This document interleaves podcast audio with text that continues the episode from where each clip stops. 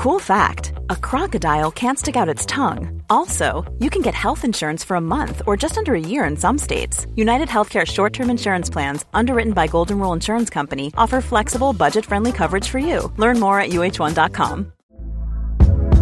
Hey there, it's Michelle Norris. I'm host of a podcast called Your Mama's Kitchen. When I travel, I'm usually looking for a way to find a taste of home when I'm not at home. And one of the things I love to do when I am at home is entertain. And Airbnb allows me to do that. When I was in California recently, I rented a house that had a great kitchen. And when we were sitting around the table, we we're all thinking, we're in someone else's house. Someone could be in all of our homes as well. If you have a home, but you're not always at home, you have an Airbnb. Your home might be worth more than you think. Find out how much at airbnb.com/slash host.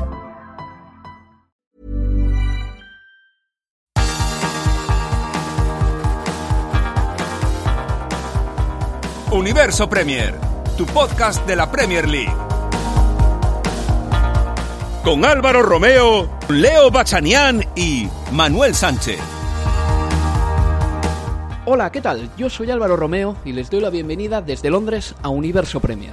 Aprovecho también para dar las gracias a los oyentes de Unánimo Deportes que sintonizan este programa. El comienzo de la Champions League suele servir para que muchos aficionados rezagados, menos atentos al murmullo diario del fútbol o con algo menos de tiempo para seguirlo todo, se incorporen definitivamente a la temporada para el resto nos sirve para contrastar, en el marco europeo, las sensaciones que han ido dejando los equipos en las primeras jornadas de liga. Yo diría que los ingleses, en conjunto, han aprobado con nota en este estreno de la Champions. Solo el Chelsea se dejó puntos en el camino y fue ante el Sevilla, el actual campeón de la Europa League. Eso sí, no olviden que el Chelsea tiene un presupuesto que, grosso modo, duplica el del Sevilla, y que en toda su historia, el Chelsea ha fichado a más de 30 jugadores más caros que el fichaje más caro de la historia del Sevilla, Jules Koundé, quien ni siquiera estuvo en Stamford Bridge el martes. Si es por dinero, el mínimo exigible para todos los clubes ingleses debería ser estar en cuartos de final de la Liga de Campeones. Esta es también la semana en la que arranca la Europa League para el Tottenham, el Leicester y el Arsenal. La noticia esta semana en el Arsenal es que ha decidido dejar fuera de la lista para jugar la Premier League a su empleado mejor pagado, me pregunto si la exclusión de Mesut Özil no simboliza también ese portazo que están recibiendo jugadores como Juan Mata o Adam Layana, quienes superada la treintena se han dado de bruces con un fútbol que ya solo te admite en el campo si eres buenísimo o si eres buenísimo y además un obseso por recuperar la pelota. Así llega un programa en el que evidentemente la Liga de Campeones es el plato estrella de la semana.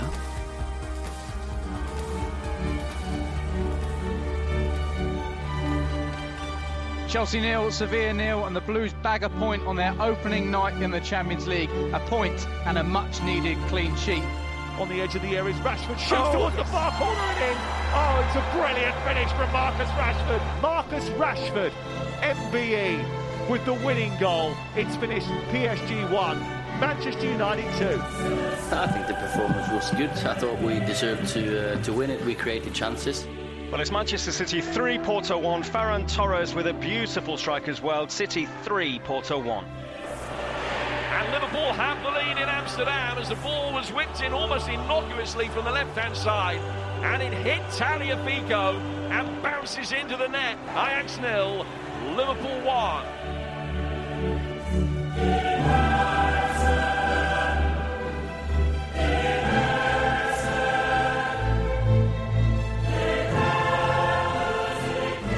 Ha arrancado ya la Champions y yo quiero seguir escuchando este himno de la Liga de Campeones durante muchos más años. Vamos a ver si tenemos la oportunidad o la suerte de seguir escuchándolo cada vez que haya un partido, porque esta semana Sky Sports ha filtrado que han existido conversaciones para crear una, una nueva Liga Europea respaldada, al parecer, por una inversión de 4.600 millones de dólares ofrecidos por el banco JP Morgan cinco clubes ingleses podrían tener cupo, empezaría en 2022 y el Manchester United y el Liverpool serían otra vez los clubes ingleses más involucrados en esta iniciativa.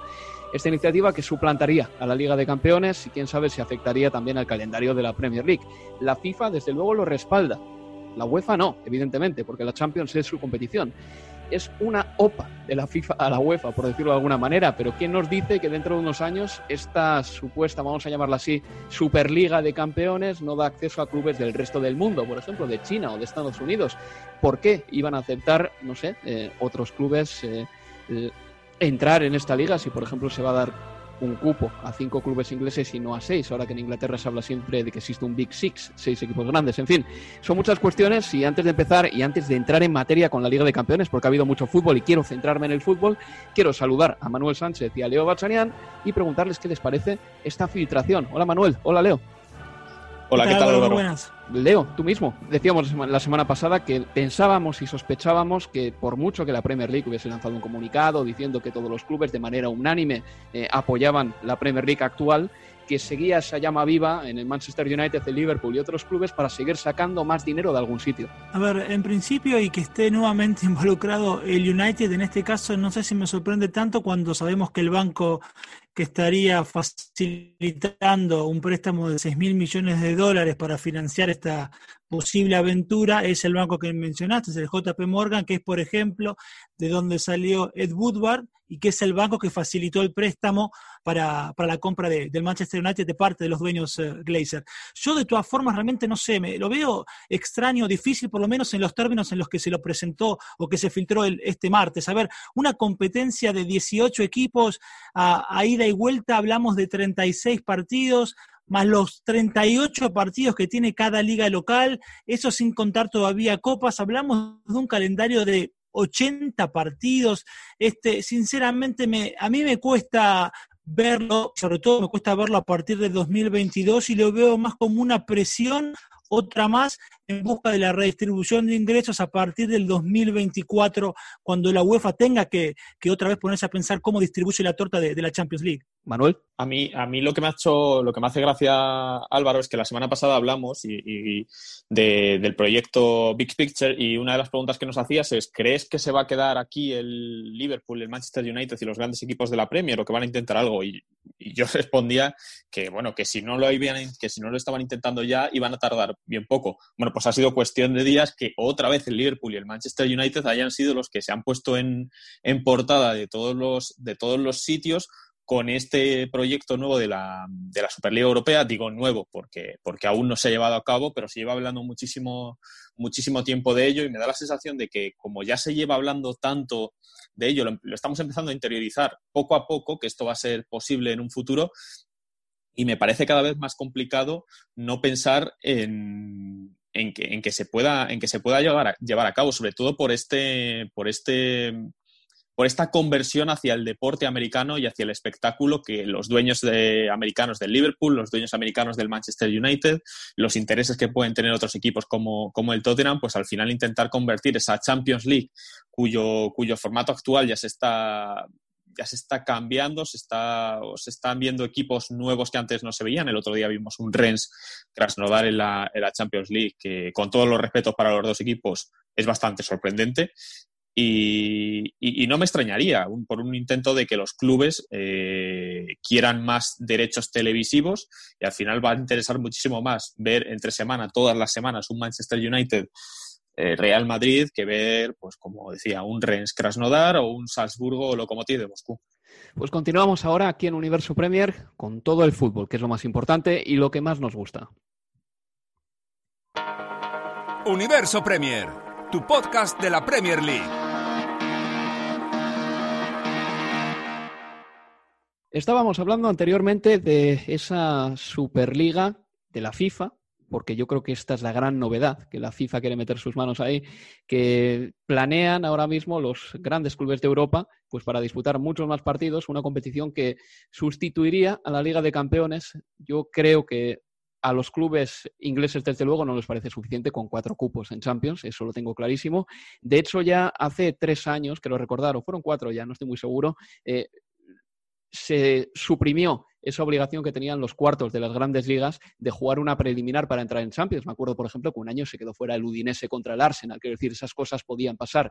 Bueno, ahora todos los cuartos de las grandes ligas van directamente también a la Liga de Campeones y parece que hay ligas que tienen tantos equipos con dinero y tan buenos que no les parece suficiente lo de que haya cuatro clubes jugando o representando al país en la Liga de Campeones. Para mí, lo más importante en esta noticia que ha filtrado Sky o que filtró el pasado lunes es eh, la entrada de la FIFA en todo esto, porque cuando ya se mete la FIFA estamos hablando de que esto ya es bastante más serio y desde luego mucho más digno de tener en cuenta. En fin, vamos con la Champions. Eh, recuerdo que los equipos ingleses han conseguido buenos resultados en general. El Chelsea empató en casa a cero con el Sevilla, el Manchester United ganó en París, no es la primera vez que lo hace, por 1-2, gracias a un golazo de Marcus Rashford al final del partido. Antes había marcado Bruno Fernández, de penalti después de fallar el primero y Anthony Marcial había empatado para el Paris Saint-Germain marcando un tanto en propia puerta. Lo dicho, Rashford decidió el partido con un buen chicharro. El Manchester City ya el miércoles le ganó 3-1 al Porto, marcaba primero Díaz para el Porto, Agüero, Undogan y Ferran Torres daban la vuelta al marcador y el Liverpool ganaba por 0 goles a 1 al Ajax en un partido complicado que decidió un gol en propia puerta de Tagliafico, el futbolista argentino. En Stamford Bridge estuvo Manuel Sánchez. Manuel, que en ese Chelsea 0, Sevilla 0, ¿qué te pareció el partido? Porque yo creo que el Sevilla demostró que es mejor equipo, pero que no tiene gol. Justo seguramente lo contrario de lo que es el Chelsea. Un equipo peor tácticamente, pero que arriba tiene más amenazas.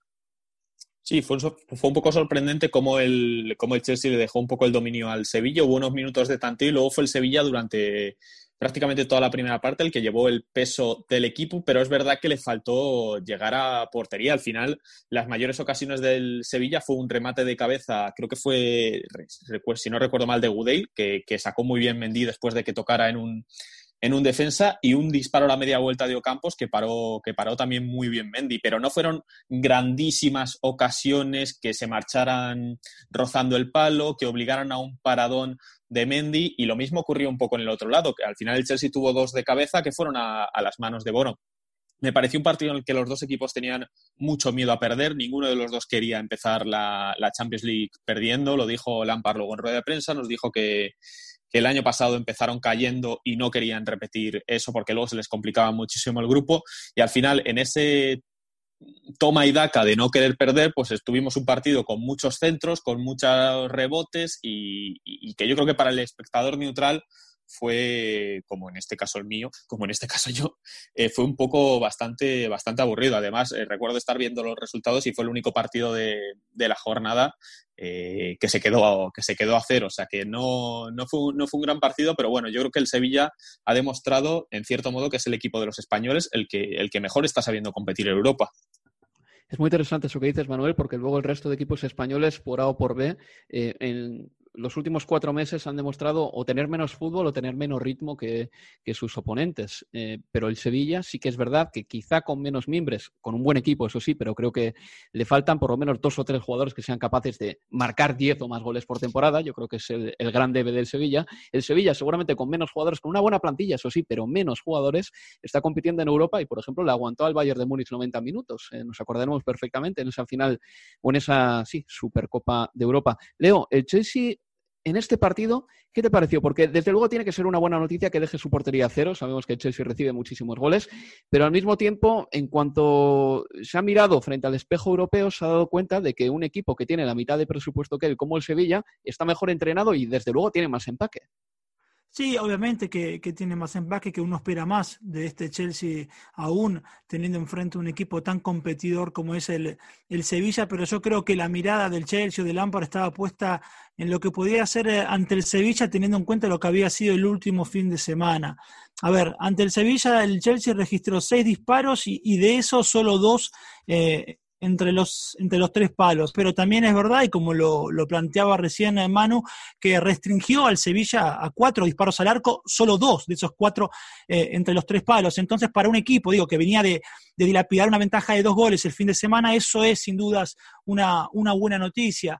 Ahora, cuestiones puntuales que, me dejaron dudas fueron, por caso, eh, las posiciones de, Mason Mount y de, Christian Pulisic, que arrancaron por izquierda y por derecha respectivamente. Eh, creo que no funcionó del todo eso y por eso Lampard, creo yo, lo corrige eh, en la segunda parte. Havertz por detrás de Werner pasó casi que desapercibido en algún punto además de que en varias ocasiones la tendencia que tenía Pulisic de ir hacia adentro parecía como que le comía metros a la, a la quinta del alemán, pero sí es verdad que vi un Chelsea mucho más eh, concentrado, por lo menos, de lo que fue eh, el último fin de semana. Un equipo algo más compacto, aunque yo todavía sigo teniendo la sensación de que es un Chelsea poroso cuando ataca, y algo limitado cuando intenta apuntalar eh, esos ataques, ¿no? Es como si fuera, como si, como si siempre fuera uno u otro, o un caos entretenido o un control relativamente bucólico. Y Manuel, eh, tú que estuviste ahí en Stanford Bridge, ¿no te desespera a veces del Chelsea el hecho de que se ofusque tanto por el centro? Porque yo me acuerdo que cuando ahí estaban William, Hazard y Pedro, era un equipo que abría muy bien el balón a la banda y que a partir de los extremos buscaba el desequilibrio. Pero últimamente el Chelsea me parece un equipo que juega demasiado por el centro y que únicamente cuando Pulisic recibe abierto en la banda es capaz de desequilibrar por ahí, pero por lo demás se ofusca demasiado por esa zona. Muchos jugadores se superponen. Mason Mount, por ejemplo, le roba el sitio a Havertz muchísimas veces también. Y creo que ahí hay un embudo que Frank Lampard tiene que resolver. No sé si eh, tiene en algún momento eh, o lo tiene en mente el hecho de que tiene que abrir el balón, dar más fluidez por las bandas y sobre todo pedir a los laterales también que suban un poco más. Sí, exactamente, exactamente. Vemos, vimos a, a Rhys James, que sorprendente titular por delante de, de, de Azpilicueta. Eh, le vimos bastante subir la banda, pero sobre todo el problema de lo que tú comentabas, Pulisic, eh, normalmente o otras veces quizás sí que se abra más a banda, pero intentaban tirar muchas paredes por el centro, intentaba salir de esas situaciones de, de presión del Sevilla con paredes que era prácticamente imposible que, que salieran. Jorginho tiraba hacia, hacia Werner, que descargaba de primeras. Y en esas labores, por ejemplo, Luke de Jong lo hizo bastante mejor para el Sevilla en los primeros minutos, porque era un jugador que, es, que le costaba menos darse la vuelta y, recibir, devolver la pelota, mover hacia los costados, como lo hizo muy bien el Sevilla con, con, Lucas, con Lucas Ocampo, que es la verdad, es un, es un bregador y un luchador excepcional para un equipo como como el Sevilla, pero al final el, Chelsea, aunque Mason Mount asuma esas labores de, extremo, tampoco es un extremo puro regateador, es más bien un jugador, bueno, bajito, rápido, que, intenta hacer su, su, vía por ahí. Creo que al final también el, el, el Chelsea tiene a jugadores como, por ejemplo, como Hakim que sí que le puede dar un poquito más de, profundidad y, creo que aún no ha sabido o no, o no está sabiendo aprovecharle al máximo, porque es un jugador que lleva desde desde hace muchos meses aquí y no, se está, no, no está teniendo los minutos que todos podríamos esperar que tuviera. En el otro partido del grupo, el Gen y el Krasnodar empataron a uno. Vamos a pasar ya al otro partido del martes de un club inglés. El Paris Saint-Germain 1, Manchester United 2. El Manchester United salió con tres centrales, jugó Tuan Cebe, que yo creo que fue la gran novedad. David De Gea hizo hasta tres paradas clave y el United terminó ganando, como he dicho anteriormente, con un buen remate de Marcus Rashford desde la frontal del área, que le dio al Manchester United un triunfo importante que recuerda un poco a ese que consiguió en febrero o marzo de 2019 también en París. Eh, el Paris Saint-Germain no pudo con el Manchester United, tuvo sus oportunidades también, pero esta victoria es fundamental porque este grupo es complicado. Juega también el Leipzig, aquí le ganó 2-0 al Estambul Başakşehir, el de club eh, fundado en 1990 contra un Leipzig fundado en 2009. Entre los dos clubes tienen menos años que Buffon, pero bueno, eso no importa demasiado. Lo dicho, que el Manchester United empezó con una victoria que es fundamental porque este grupo va a ser complicado. Sí, sin duda. Sí, yo creo que pensando en, eh, en aquel antecedente también con, con eh, en aquella victoria que le dio el pase a cuartos al Manchester United, en esta ocasión creo que lo hizo mucho mejor desde el juego aún que, en aquel partido en que ganó 3 a 1 con ese penal de, Rashford sobre la hora. Creo que fue un planteo eh, inteligente. Consigo que lo de Tuansebe fue muy bueno en, esa defensa de tres hombres.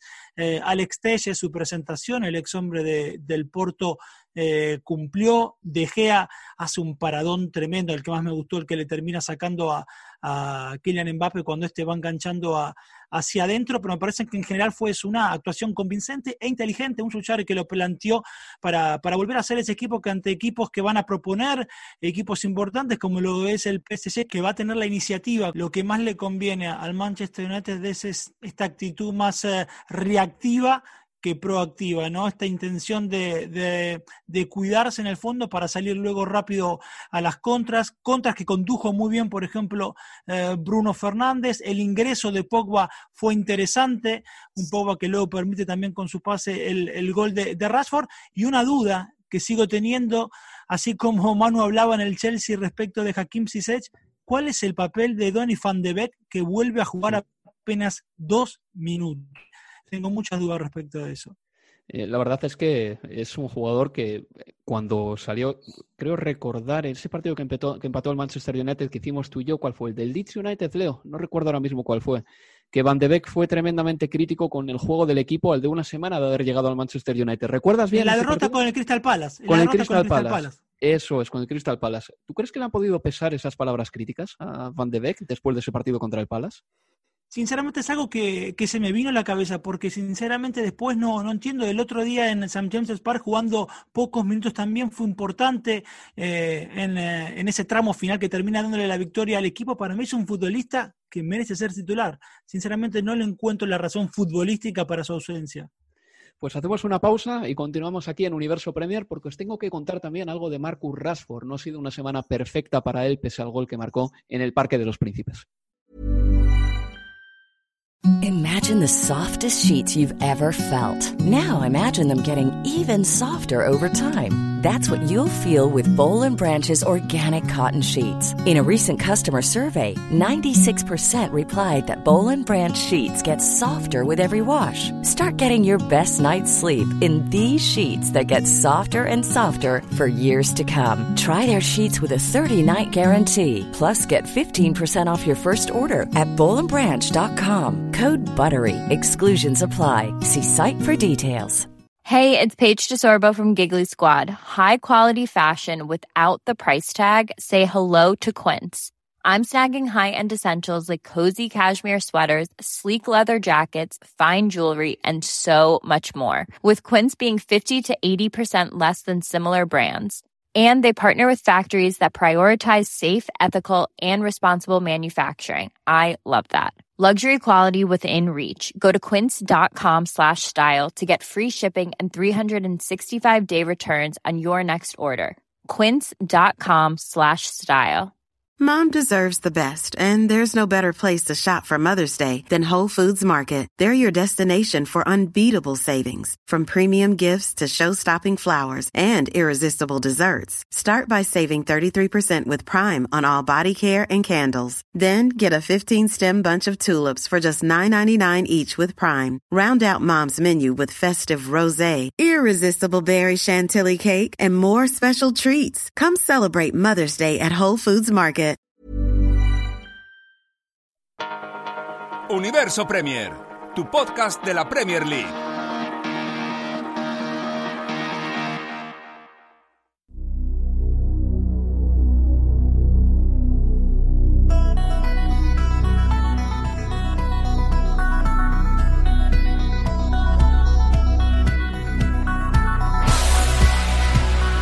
Seguimos en Universo Premier.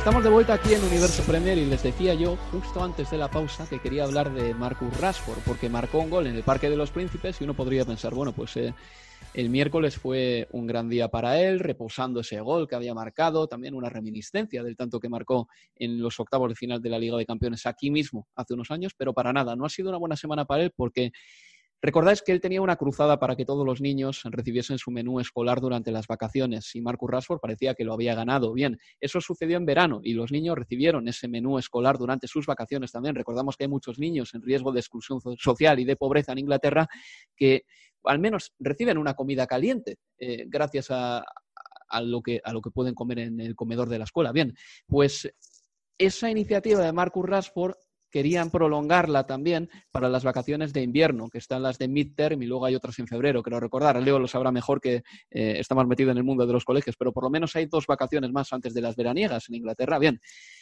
pues 322 miembros del Parlamento británico han rechazado que los escolares en riesgo de pobreza reciban un vale para comer al menos un menú caliente al día durante las próximas vacaciones. Y que recordamos que para muchos niños comer en el colegio es la única manera de recibir una comida caliente al día. Recibió esta votación en contra 322 votos por solo 261 a favor de que esas comidas o ese vale se siguiese extendiendo a los niños durante las vacaciones escolares. Eh, Leo, a ti te gustó mucho lo de Marco Rashford en verano. Pensábamos que iba a ser el principio de quizá una, un enfoque más humano a la hora de entregar las, eh, las comidas, sobre todo en este tiempo de crisis financiera, pero se ha demostrado que no, el Parlamento lo ha terminado tumbando. Sin dudas. no sé si, lo, si te lo llegué a comentar en algún universo Premier anterior o si fue una charla entre nosotros o si solo lo pensé, pero yo tenía, creía cuando fue la, la campaña de Marcus Rashford en el verano para que los chicos pudieran tener su plato de comida caliente aún durante las seis semanas de vacaciones de, de, ese periodo en, para los chicos en edad escolar, yo imaginaba que a la vuelta de la Premier yo esperaba, si se jugaba con hinchas, un recibimiento para Rashford con aplausos en cada estadio que le tocara pisar por lo que había sido su campaña en favor de, los chicos con, menos recursos. A mí me cuesta entender cómo un parlamento puede pararse de cara a, a estos niños con pocos recursos, de cara a toda la sociedad en general y decir, no, no apoyamos que todos los chicos de acá hasta las vacaciones de, de Pascuas de finales de, marzo tengan un plato de comida caliente aún en el periodo que están fuera de, las aulas. Sinceramente no, me cuesta entenderlo hasta si querés como una demagógica, no pudieran ponerse todos de acuerdo eh, y decir si vamos para adelante con esta petición encabezada por, por Marcus Rashford. Entiendo su tristeza que él planteaba en, en Twitter una vez conocida la, votación, pero es que sinceramente muy difícil para mí de, de entender la decisión del Parlamento británico. ¿Y cuántas semanas son al año, Leo, aproximadamente de vacaciones escolares? ¿Serán seis en verano, dos en Navidad, ya son ocho, y sumamos eh, las de noviembre y las de febrero. ¿Cuántas son A ver, son las seis semanas que marcas del periodo de verano. De verano, sí. Sí, de verano, de, las últimas dos de julio más todo agosto. Hay una semana, en, eh, como por ejemplo ahora, a partir de, de, este viernes hasta el viernes que viene. Después son dos semanas de Navidad, o sea, desde el 17 de diciembre hasta el 4 o 5 de enero. Después hay otra semana de vacaciones en febrero y dos semanas en Pascuas, eso hasta antes de, las vacaciones de, verano. Era todo eso, apenas esa semana lo que pedía Marcus Rashford y a lo que se negó el Parlamento. En fin, nos encoge el corazón realmente que haya sucedido esto y que 322 personas hayan votado en contra de que los niños puedan recibir un vale para seguir comiendo comida o menú escolar durante sus vacaciones.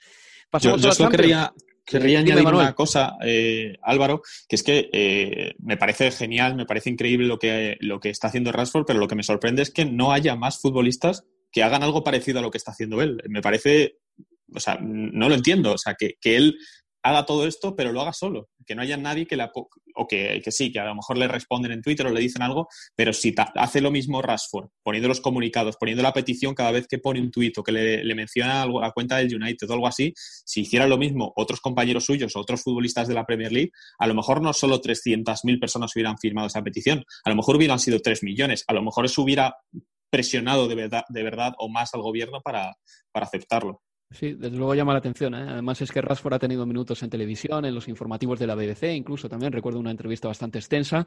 Y tampoco parece que haya un eh, número dos, ¿no? Otro futbolista u otros futbolistas, como tú bien dices, Manuel, que se hayan sumado a la iniciativa de manera tan pública como Marcus Rashford. Y ya sabemos que Marcus Rashford eh, lo vive más de cerca porque le tocó a él. Él vivió también de esos vales de comida escolar pero seguro que hay algún futbolista más en la Premier League que ha pasado por un trance parecido. En fin, que tenemos que pasar a la Champions. Manchester City 3, Oporto 1. El Manchester City arranca con una victoria, marcaba primero Luis Díaz tras un mal pase de Rubén Díaz. Ya hemos visto con Fekir, por ejemplo, cuando jugaba en el Lyon, que al Manchester City se le, hace unos daños tremendos en las transiciones en Liga de Campeones. Luego marcó de penalti el Kun tras un penalti de Pepe a Sterling. Eh, Gundogan marcaba de falta el segundo, el tercero de Manchester City. Para Ferran Torres, lo peor del partido, sin duda, la lesión de Fernandinho para el conjunto de Pep Guardiola. En ese grupo, el Olympiacos le ganó también al Olympique de Marsella por 1-0. Me encanta que juegue todavía Matías Balbuena en el Olympiacos porque es uno de, esos jugadores a los que idolatro y está jugando de maravilla. Pero nos centramos en el City. 3-1 al Oporto. ¿Cómo visteis al equipo de Pep Guardiola? A mí me pareció una actuación, a ver, eh, convincente desde el resultado, pero no tanto desde el juego, pero pensando en lo que fue el partido ah, ante el Arsenal, creo que el City está en un periodo, y por lo, por lo que contaba Guardiola al finalizar el partido, la cuestión de los pocos entrenamientos, la cuestión del fixture congestionado, digo, está en un periodo en el que importa más sacar eh, tres puntos, sacar resultados, que acomodar el juego, que ayer realmente no, no fue una, una actuación del todo convincente desde, mi punto de vista, eh, ni siquiera a partir del gol de tiro libre de, de Gundogan. Agüero sí lo vi, eso sí, algo mejor que el fin de semana, evidentemente va cogiendo algo de ritmo, ayer volvió a jugar otros 65 eh, minutos, no volví a repetir con esa posición de, Cancelo eh, en la mitad de la cancha, obviamente con, con Fernandinho no, no, ya no había espacio para sí para, para Cancelo, por eso jugó en el, en el lateral izquierdo, me volvió a conformar lo hecho por, por, eh, por Rubén Díaz, por el portugués, creo que allí comienza a tener un caudillo en la defensa Pep Guardiola, que se fue contento con el otro central, con Eric García, de quien planteó que quizás tenga tiempo ahora de convencerlo de que firme otro contrato, pero en líneas generales, eh, por ahora lejos de lo que esperaba del Manchester City en esta 2021, Álvaro. Se suele decir, Manuel, eh, en inglés, work in progress. Creo que el Manchester City, extrañamente, en esta quinta temporada de Pep Guardiola, es eh, más que nunca un equipo que todavía necesita trabajo y que no ha encontrado su punto de cuajo. Lo, comentó también Gundogan antes, eh, después del partido, que estaban a, que no están a su mejor nivel, pero vamos, ni cerca, que incluso él aún no se había recuperado, o sea, sí se había recuperado del, coronavirus que, pasó, pero que no había alcanzado el pico de forma que, a él le gustaría. Eh, no sé si, seré, si será a modo de, excusa o cómo, pero también Guardiola lo ha, lo ha repetido, que no están bien y que están muy lejos de, de, su mejor nivel. La falta de pretemporada también es algo que ha apuntado varias veces. ¿eh? Y lo dijo también eh, Nathan Ake eh, a principio de temporada, que no habían podido entrenarse juntos. Pero es que es algo que les ha sucedido a todos los equipos, Manuel. Claro, claro, es que... Manchester City individualizar en este equipo o aislarlo como un equipo que es el único que está sufriendo con esta pandemia. Sí, claro, es que lo dijo Lampard en rueda de prensa el otro día que, la pretemporada había sido muy mala y le, le respondió Lopetegui y dice, sí, pero es que nosotros somos los que peor pretemporada de todos hemos tenido. Es que hay futbolistas míos que han tenido cinco días de vacaciones y, el que más ha tenido doce. Es que sí, la pretemporada es complicada. Obviamente, pues, pues no sé, por ponerte un ejemplo, el Crystal Palace estuvo de vacaciones bastante más tiempo que el resto de jugadores. el Crystal Palace lleva de vacaciones desde el 11 de marzo. Efectivamente. Créeme, del 11 de marzo a finales de julio no hizo nada en Premier League. Sí, perdió creo que siete partidos seguidos, u, ocho, una barbaridad. Ahora está mejor, ¿eh? eh pero, pero claro, es que la mayoría de equipos buenos eh, vienen de, de tener, de tener de no tener prácticamente pretemporada. Entonces, es verdad que equipos como el Manchester City, por ejemplo, que, a lo mejor lo sufren un poco más porque, porque tienen más internacionales, muchos jugadores se tienen que, se han tenido que ir con la, con la selección y a lo mejor esos días que hubieran servido para recuperarse, pues en el caso del Manchester City no, pero la excusa de la pretemporada creo que va a tener una, caducidad rápida y no, no puede ser que, después de mes y medio de competición eh, estemos llorando, entre comillas, por, por ello, porque no sirve como excusa cuando otros equipos como, como, como el Arsenal o como bueno, como, otro, como otros equipos europeos también lo han pasado y a lo mejor lo están, lo están superando un poco mejor y quizá no tienen la profundidad de plantilla que tiene el Manchester City.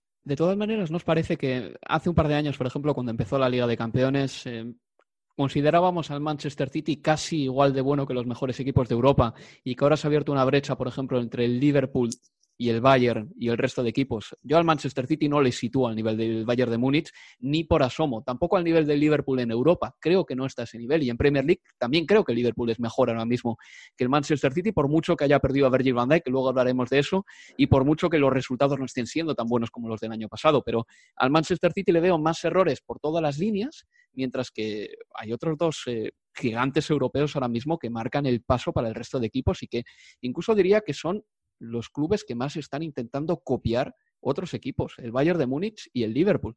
Sí, y, habrá que ver, no sé si justamente si en este nuevo escenario así planteado como vos decís, cuando hay dos equipos que se desmarcan del resto, incluso del Manchester City, que hasta ayer uno lo ponía a, la par de, de, estos conjuntos, quizás este escenario eh, en algún punto, si querés, quite algo de presión al conjunto de, Guardiola y aún sacando resultados, pero no tanto juego, quizás de a poco puedan eh, ubicarse en Champions en, lugares que, quieren estar, que es por lo menos pensando de acá futuro semifinales, pero consigo Liverpool y Bayern Múnich sobre todo, es otro nivel hoy. Pues tenemos que hablar de Liverpool y lo vamos a hacer en el próximo bloque porque el conjunto de Jürgen Klopp empezó la Liga de Campeones ganándole al Ajax por cero goles a uno. Yo siempre pensé que el Liverpool y el Ajax iban a jugar una final de Champions en 2019 y al final se coló por ahí Lucas Moura. Vamos ahora con el Ajax 0, Liverpool 1. Universo Premier, tu podcast de la Premier League. Nos quedan siete minutos de programa y tenemos que hablar de ese Ajax 0, Liverpool 1, en ese partido en el que Tagliafico marcó en propia puerta el único tanto del partido. El encuentro estuvo muy igualado, pero el Ajax no amenazó de verdad arriba. Y Jürgen Klopp al final del partido dijo que el campo no estaba muy allá, que estaba muy pesado y que los jugadores se cansaron muy pronto. Es por eso que Firmino, Salah y Mané salieron en un triple cambio, que no es nada habitual en Jürgen Klopp, quien yo creo que no está muy contento, al igual que Ferran Soriano, con que en la Premier League solo se puedan hacer tres cambios. De hecho, eh, dijo Jürgen Klopp al término del partido que tendrán que hacer cinco cambios siempre que puedan. Y ese calendario es una locura.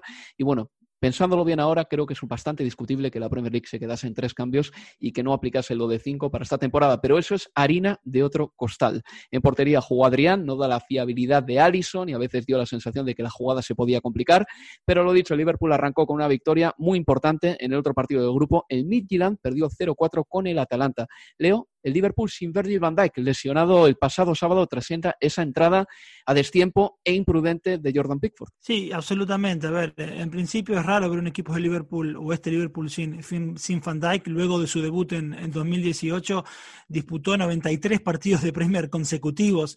Desde el arranque nos acostumbramos a que todos roten o puedan hacerlo, menos menos él, realmente. De hecho, Klopp bromeaba al final de la temporada pasada diciendo que el holandés no necesitaba tomarse un franco porque descansaba durante los partidos, ¿no? En algunas eh, ocasiones. Yo creo que además lo más importante de la ausencia de Van Dijk, más que saber quién iba a ser su reemplazante, era saber si su ausencia modificaría o no la manera de jugar del equipo, porque con él en cancha Liverpool puede presionar con los centrales en terreno rival porque confía en la cobertura de, espacios del holandés y además como lidia Van Dijk con, con balones a las espaldas cuando el rival quiere aprovecharse de ese adelantamiento. Eh, a partir de, lo que vimos ayer, obviamente es muy, muy pronto para, hacer un repaso o pensar si va a cambiar o no en parte la manera de jugar del equipo. Sí decir que Fabinho lo hizo, lo hizo muy bien en su dupla con, con Joe Gómez, un Joe Gómez que el fin de semana no fue elegido por club para jugar junto con Van Dijk, el elegido había sido Matip, un Matip que tampoco estuvo ayer, además de, de Van se sumaba a las ausencias de Thiago, también de, de Allison, yo creo que ayer justamente eh, no importaba tanto el cómo, yo creo que, había que ganar, porque una derrota en este contexto de bajas y de repasar decisiones en materia de fichajes, si se hicieron bien o mal, hubiera generado un clima al que ciertamente este Liverpool hace rato que, no, está, que no está acostumbrado. Eh, y después lo que marcaba vos, primera vez que saca en un mismo cambio a los tres hombres de punta y en apenas cinco oportunidades, Klopp en un mismo partido, desde que llegó al Liverpool cambió a Sala, Mané y Firmino, pero bueno, el cambio pensando en las explicaciones que dio, le, dio resultado. Fue la primera vez que quitó a los tres al mismo tiempo y apenas la quinta oportunidad que Firmino, Mané y Sala fueron sustituidos en el, en el mismo partido, pero creo que después también sus explicaciones eh, eh, coinciden con lo que se vio. Habló de que buscaba piernas frescas con un terreno de juego que estaba muy pesado, con lluvia, con futbolistas que estaban eh, eh, cansados o que venían cansados y seguramente en la mente de Klopp el hecho de, la lesión de, Van Dijk seguramente encendió cierto temor a que este fixture congestionado pueda cargarse más futbolistas claves. Oye, y una pregunta para los dos. ¿Qué, os parece que Jordan Pickford saliese de rositas de esa acción con Virgil van Dijk? Porque para mí es inexcusable. No comprendo, no comprendo cómo Jordan Pickford no recibió una cartulina roja directa, porque además es que hubo una revisión del VAR en esa jugada. Eh, sé que hubo un fuera de juego justo segundos antes de que Jordan Pickford hiciera la falta, pero se vio perfectamente en las cámaras y el árbitro lo vio también en Stockley Park, lo vieron también en la sala del bar, que Jordan Pickford le hizo una entrada criminal a Virgil van Dijk. No puedo comprender, por ejemplo, que en el partido del Brighton contra el Manchester United, justo después de que terminase el partido, al de un segundo de que el árbitro decretase el pitido final eh, le dijese al árbitro, no, es que tienen que tirar un penalti el Manchester United, pese a que hayas decretado el final del partido, y que en esta jugada, como ya había sido fuera de juego, pase desapercibido el golpe que le da Jordan Pickford un segundo después de que incurra un jugador de Liverpool en fuera de juego a, a Virgil van Dijk. No me lo explico. Es, eh, es ilógico totalmente, estoy completamente de acuerdo Contigo, Álvaro, yo creo que sí. O sea, no puedes tener vía libre para ir con la planta, con la planta alta a la rodilla de un jugador o algo así si hay un fuera de juego previo. O sea, no puedes estar excusado de decir, bueno, he ido, he hecho una entrada temeraria que es de tarjeta roja sí o sí, pero bueno, como era fuera de juego, pues no vale para nada esto que ha pasado. A mí me parece completamente, vamos, ilógico y creo que habría que haber expulsado a Jordan Pickford eh, aunque hubiera habido fuera de juego. Leo, imagino que tú también estarás eh, sobrecogido con esa entrada que le hicieron al, al, bueno de Virgil van Dijk, que le va a tener fuera de los terrenos de juego durante siete u ocho meses. Yo creo que Jordan Pickford es un hombre tan impulsivo que se pasa muchas veces de frenada, y lo demostró otra vez. Sí, una, un arquero Pickford que, que realmente muchas veces al límite, bueno, yo creo que también la manera en la que él vive eh, los partidos era una acción de, de, roja directo, no había mucho realmente eh, que fijarse. Después del análisis del offside, lo que cabía era sancionar al arquero, aún cuando la acción de, de Liverpool hubiera sido invalidada. Yo sigo sin entender y consigo, y acá conseguimos todos, que era una acción de rojo que debió haber sido expulsado Pickford, un Pickford que volvió a tener esos partidos en los que comete estas imprudencias enormes, pero al mismo tiempo saca dos eh, acciones prácticamente de, de, gol para después equivocarse en el gol de Henderson, que después termina invalidado, pero bueno, una actuación bien a lo Pickford, que yo creo que sigue viendo su puesto amenazado, sobre todo a partir de, cuestiones como la que se les vio el sábado.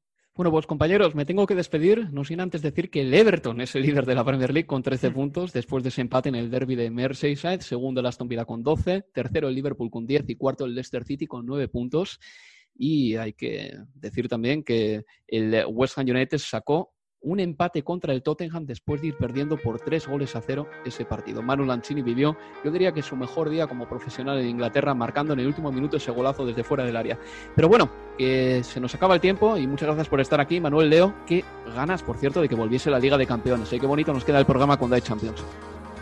Absolutamente, y se vienen tres semanas consecutivas con Champions además. Precioso. Manuel. Hasta la próxima, ¿vale? Un abrazo, un abrazo Álvaro. Yo quería aprovechar para mandarle también un mensaje a, a, mi vecino de arriba que ha parado lo justo con el taladro para que pueda intervenir en Estadio Premier, en Universo Premier. Qué persona más considerada, Manuel. Nada, mándale sí. una tarta de mi parte. Gracias, Álvaro.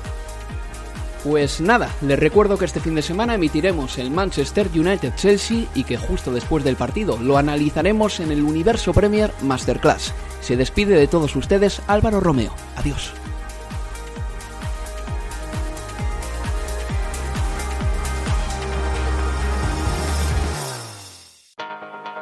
Universo Premier, tu podcast de la Premier League.